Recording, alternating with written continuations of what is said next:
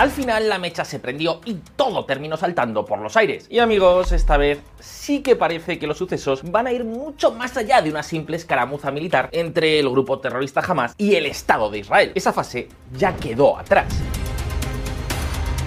El 7 de octubre de 2023, cientos de terroristas de Hamas invadían por tierra, mar y aire Israel, arrasando con todo lo que estaba a su paso. Había comenzado la operación Inundación de Al-Aqsa. Centenares de personas, más de 1400 en el momento en el que preparamos este vídeo, fueron asesinadas sin discriminar por edad, sexo o nacionalidad. Hombres, mujeres y niños que estaban paseando, de picnic, circulando en sus coches, de fiesta en un festival de música por la paz o en sus propias casas. Allí por donde pasaron, las hordas de Hamas dejaron un rastro letal. Y eso por no hablar de las decenas y decenas de personas que fueron secuestradas y conducidas a la franja de Gaza. Las terribles y durísimas imágenes del ataque de Hamas en Israel han sido tan crudas que ni siquiera nos vemos capaces de reproducirlas aquí. Aunque seguro que la mayoría de vosotros ya habéis visto muchas de estas imágenes en redes sociales. Imágenes que reflejan una crudeza que hasta ahora solo habíamos visto en grupos como el Daesh. Una manifestación de odio inédita incluso para los cánones habituales de Hamas. Festival de Música de Israel. Recuperados 260 cadáveres en el lugar en el que la gente huyó bajo una lluvia de balas.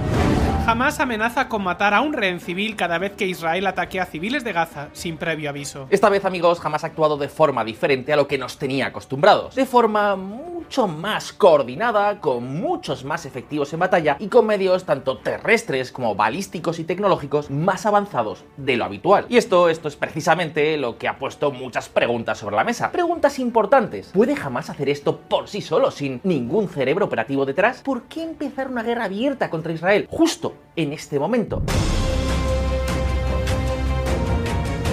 Lógicamente todavía estamos ante hechos muy recientes, pero lo cierto es que cada vez son más las señales que parecen apuntar a un país en concreto. Estamos hablando, por supuesto, de la República Islámica de Irán. Pero, ¿por qué Irán podría estar detrás de semejante atrocidad? Pues lo cierto es que el país persa tiene muchos más motivos para haber alentado semejante agresión contra Israel justo en este preciso momento. De hecho, creo que lo podemos decir sin temor a equivocarnos. A falta de más detalles, si hay algo que parece claro es que toda esta macabra y terrible historia pasa de una u otra forma por Teherán. En este vídeo, queridos amigos, os vamos a contar todos los detalles. Pero antes, antes tenemos que echar un vistazo más de cerca a Hamas, el grupo terrorista que ha perpetrado esta histórica masacre. Atentos. El objetivo terrible. Para poder llegar a entender qué papel ha podido tener Irán en todo este proceso, es muy importante que antes os contemos un poco sobre qué es exactamente Hamas, qué puntos de vista tiene esta organización y sobre todo qué es lo que persiguen. Hamas es un grupo terrorista de ideología yihadista que gobierna la Franja de Gaza desde el año 2007. Dos años antes, en 2005, las fuerzas israelíes que mantenían el control militar de este territorio se retiraron unilateralmente. A partir de ese momento se abrió en el territorio gazatí una lucha de poder entre las dos facciones palestinas, Hamas y Al-Fatah. Esta lucha terminó con un asalto violento al poder por parte de Hamas en Gaza, al tiempo que Al-Fatah mantuvo el control de Cisjordania. Sí, hubo elecciones y tal, pero básicamente jamás se hizo con todo el poder por la fuerza. Ahora bien, ¿por qué esto es tan importante para lo que os vamos a contar en este vídeo? Pues porque al contrario de lo que mucha gente piensa, jamás no comparte ni acepta la idea de los dos estados, es decir, uno judío, Israel, y otro árabe, Palestina. Una solución que en cambio, más o menos, sí que acepta al Fatah. Seamos claros, en el caso de Hamas, esta organización persigue la eliminación total del Estado de Israel y la expulsión de los judíos de la región a través de la yihad. Consideran que todo este territorio pertenece a los musulmanes y que en él la única ley que debe regir es la Sharia. Fijaos, por ejemplo, en estos dos artículos de la propia carta fundacional de Hamas. No lo pueden dejar más claro. La estructura básica de Hamas consiste en musulmanes que han dado su lealtad a Alá, a quien verdaderamente adoran, que conocen su deber hacia ellos mismos, sus familias y el país. En todo eso temen a Alá y alzan la bandera de la yihad frente a los opresores para que liberen a la tierra y a la gente de su impureza, vileza y maldad. Artículo 3 del Pacto de Hamas de 1988. Jamás cree que la tierra de Palestina es una donación islámica consagrada para las futuras generaciones musulmanas hasta el día del juicio. Ni ella ni ninguna parte de ella deben dilapidarse, ni ella ni ninguna parte de ella deben ser abandonadas. Esta es la ley que rige la tierra de Palestina conforme a la Sharia islámica, y lo mismo se aplica a cualquier tierra que los musulmanes hayan conquistado por la fuerza. Artículo 11 del Pacto de Hamas de 1968. Es decir, tal y como podéis ver, Hamas no nació ni mucho menos como un movimiento de liberación palestino, sino básicamente como un grupo yihadista que tiene la ambición de luchar para extender el control territorial del Islam. Y así es como han operado durante años. Hablamos, por tanto, esencialmente de un grupo terrorista al estilo de otros como el Estado Islámico, la Yihad Islámica o Al-Qaeda, quizás con una vertiente política más desarrollada, pero en última instancia sus objetivos, o al menos los de su brazo militar, son similares. E insisto porque este punto resulta clave. No apoyan, ni creen, ni aceptan en la solución de los dos estados. En sí mismo, la Franja de Gaza es un buen ejemplo de ello. La gobiernan con puño de hierro desde el año 2007, y básicamente desde entonces su objetivo fundamental ha sido mantener la lucha con Israel. La brutal agresión del pasado 7 de octubre es la mejor manifestación. Queridos amigos, cuando en su carta fundacional jamás habla de la yihad, habla esencialmente de aniquilar Israel. Y esto, esto supone dos cosas. Por un lado, el hecho de que jamás sea un grupo terrorista autodeclarado como yihadista lo diferencia del gobierno de Al-Fatah en Cisjordania, quien, por ejemplo, sí acepta la solución de los dos estados. Solución que, bueno, ¿qué queréis que os diga? Tras los recientes acontecimientos, hoy no parece más que una quimera. Pero, es decir, cuando hablamos de Palestina, tenemos que diferenciar claramente entre el régimen de Al-Fatah en Cisjordania y el de Hamas en Gaza no son lo mismo. Por otra parte, el tema de la yihad también es importante porque Hamas comparte con los enemigos históricos de Israel el mismo objetivo de aniquilar al país hebreo. Y claro, dado que gobiernan y controlan la franja de Gaza, eso hace de Hamas un actor enormemente relevante, casi imprescindible en cualquier enfrentamiento con Israel. Dada la situación geográfica de la franja de Gaza y su total control sobre este espacio, jamás tiene la capacidad de desestabilizar y atacar Israel con suma facilidad. Es lo que llevan años haciendo con los cohetes y es exactamente lo que hicieron el día 7 de octubre. Esta capacidad ha hecho a Hamas todo un caramelo para el gran contrincante de Israel. Estamos hablando, por supuesto, de Irán. Desde la revolución islámica de 1979, Irán ha mantenido una política de enemistad y hostilidad activa hacia el Estado hebreo. Las amenazas de guerra y destrucción han sido constantes. Ahora bien, ¿Qué busca exactamente Irán en la región de Palestina? ¿Qué motivaciones tiene esta República Islámica para ser tan activa en su enfrentamiento con el Estado hebreo? Y quizás la pregunta más importante de todas. ¿Por qué justo en este momento Teherán parece haber decidido jugar mucho más fuerte y apoyar o incluso promover esta bestial estocada contra su archoenemigo? Pues, queridos amigos, amigas, ahora mismo lo vamos a ver. Atentos.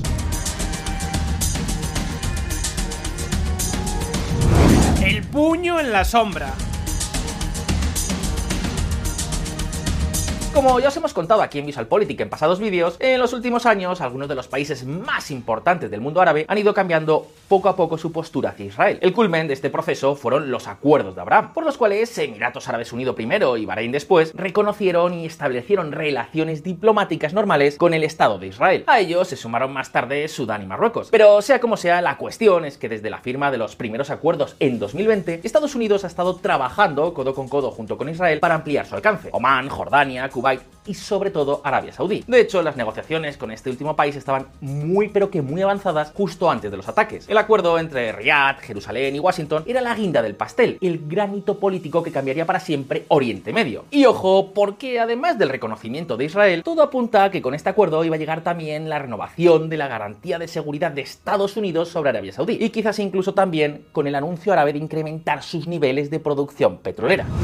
Riyadh dijo estar dispuesto a aumentar la producción de petróleo para ayudar a cerrar un acuerdo de normalización con Israel. Arabia Saudí ofrece aumentar la producción como gesto hacia un histórico acuerdo tripartito que también incluiría un pacto de defensa entre Estados Unidos y Arabia Saudí, venta de armas y un programa nuclear civil, informa el Wall Street Journal. Sin embargo, el pasado 7 de octubre todo se torció por el ataque de Hamas y la consecuente represalia israelí. Y la pregunta es, ¿A quién perjudicaba más este acuerdo que parecía a punto de anunciarse?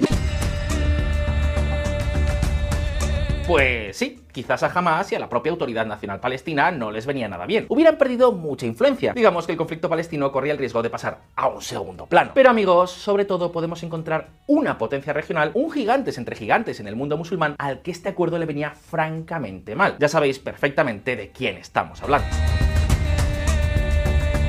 Irán ha sido, es y será, mientras dure la República Islámica, el enemigo acérrimo e histórico de Israel. Para el Teherán de los ayatolás, los acuerdos de Abraham son una traición histórica de los países árabes firmantes hacia el Islam. De hecho, el gobierno islámico de Irán tiene como objetivo anunciado el aniquilamiento de Israel. Y precisamente por eso, en los últimos años, Teherán, la Guardia Revolucionaria y la Fuerza Quds se han convertido en la gran referencia del movimiento anti-israelí a nivel internacional. Además, más allá de la cuestión religiosa, el reconocimiento de Arabia Saudí a Israel habría supuesto un duro golpe estratégico para los intereses del país. Su peso en la región disminuiría, sus ingresos petroleros caerían y la nueva alianza de Estados Unidos, Israel, Arabia Saudí y el resto de países árabes tendrían más fácil llevar a cabo cualquier operativo para hacer saltar por los aires el programa nuclear iraní.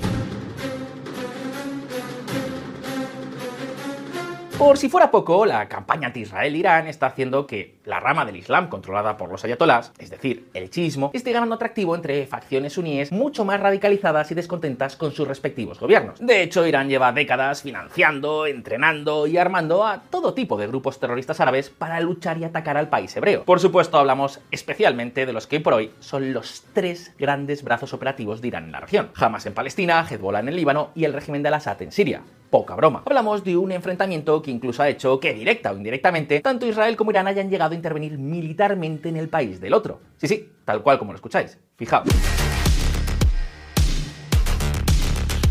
En 2018, las fuerzas iraníes dispararon misiles contra posiciones israelíes en los altos del Golán. Y por supuesto, como os decimos, Teherán se ha encargado de financiar armas y entrenar a grupos que no han dejado de atacar y hostigar a Israel. Por su parte, el país hebreo también ha realizado numerosas operaciones en el país de los ayatolás. Por ejemplo, Israel está detrás del asesinato de al menos 5 científicos del programa nuclear iraní desde 2010. Asimismo, el gobierno de Irán también culpa a Israel de una fuerte explosión en su mayor instalación de enriquecimiento de uranio en Natanz en abril de 2021. Luego, en octubre de 2021, un general iraní acusó a Israel de llevar a cabo un ciberataque que paralizó las gasolineras de todo el país. Y en enero de 2022, un depósito de municiones cerca de la ciudad de Isfahan fue atacado con un dron, una operación de la cual también se acusó a Israel. Hablamos, como veis, de una auténtica guerra fría en Oriente Medio. Y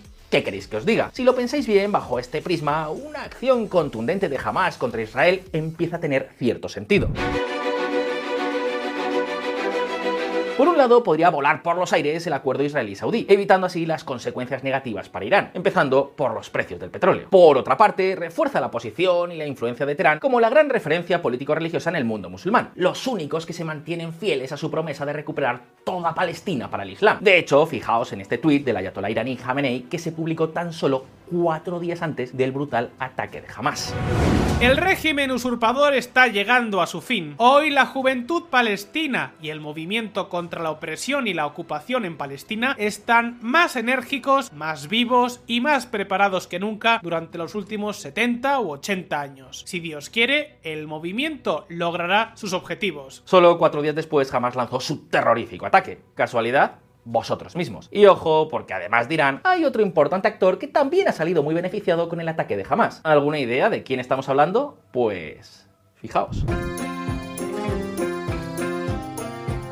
Además de Irán, la Rusia de Putin también se puede ver directamente beneficiada por la operación de Hamas. Al fin y al cabo, el acuerdo tripartito entre Estados Unidos, Arabia Saudí e Israel era clave en la política de la Casa Blanca contra Putin. Pensadlo bien, con este acuerdo Estados Unidos habría conseguido mitigar la escasez de petróleo a nivel global. Por supuesto, esto habría reducido los precios del crudo, los ingresos petroleros de Rusia, al tiempo que habría mejorado la situación económica de las economías occidentales. Esto Esto último habría limitado la erosión popular que parece estar teniendo el apoyo a la guerra de Ucrania. Y claro, si tenemos en cuenta que Moscú y Teherán han estrechado muchísimo sus relaciones en los últimos años, todo esto empieza a parecer ya no tan casual. ¿No os parece? Ahora bien, ¿qué indicios existen de toda esta participación que estamos comentando? ¿Cómo se fraguó exactamente el sangriento ataque de Hamas contra Israel que comenzó el pasado 7 de octubre? Pues queridos amigos, amigos, prestad mucha atención.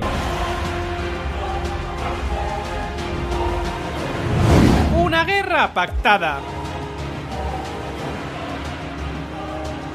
Pocas veces una guerra, una invasión o una acción militar había dejado tantas pistas antes de producirse. Y pocas veces la inteligencia militar israelí, en este caso la MAN y la SABAK, habían fallado tanto en sus predicciones. Y es que veréis, desde el mes de agosto se han estado produciendo movimientos más que evidentes entre Hamas, Hezbollah y el régimen de Irán. Hablamos de reuniones en distintos lugares cuya periodicidad y frecuencia no eran para nada algo habitual. Según informaciones del Wall Street Journal, altos miembros de Hamas y de Hezbollah han reconocido que funcionarios de seguridad iraníes ayudaron a planificar el ataque sorpresa de Hamas y les dieron luz verde en una reunión en Beirut el pasado lunes 2 de octubre de 2023. Los detalles del asalto de Hamas la mayor violación de las fronteras de Israel desde la guerra del Yom Kippur en 1973, se habrían ido limando a través de varias reuniones en Teherán, Turquía y Beirut, en las que participaron representantes de Hamas y de Irán, así como de Hezbollah. Según estas mismas informaciones, funcionarios de la Guardia Revolucionaria Islámica de Irán habrían trabajado para planificar las incursiones aéreas, terrestres y marítimas que Hamas podría tener capacidad de llevar a cabo. Así que, ya lo veis, con todo lo que os hemos contado, la participación de Irán en este conflicto, aunque todavía por prudencia no está confirmada por los gobiernos más implicados, parece prácticamente un hecho. Irán tenía motivos más que suficientes para actuar y alentar un ataque justo en el momento en el que se produjo. Sea como sea, si algo parece claro, es que esta nueva guerra va a trascender al conflicto entre Israel y Gaza. Muy probablemente tenga importantes implicaciones regionales e incluso, quién sabe, globales. Desde luego aquí en VisualPolitik estaremos muy atentos a todos los acontecimientos. Pero por ahora, el turno es para todos vosotros. ¿Creéis que Irán está realmente directamente implicado en el ataque de Hamas a Israel? ¿Qué posibilidades creéis que hay de que se desate una guerra entre Israel e Irán? O incluso un conflicto mayor que involucre a los mismísimos Estados Unidos. Dejadnos como siempre vuestra opinión en los comentarios y abramos debate. Y ya sabéis, si este vídeo os ha resultado interesante, no olvidéis darle al botón de like y suscribiros a VisualPolitik si es que aún no lo habéis hecho. Y si queréis apoyar aún más nuestro trabajo y recibir recompensas a cambio, no olvidéis echar un vistazo a nuestro Patreon. Tenéis el enlace en la descripción. Una vez más, muchas gracias por estar ahí, un saludo y hasta la próxima.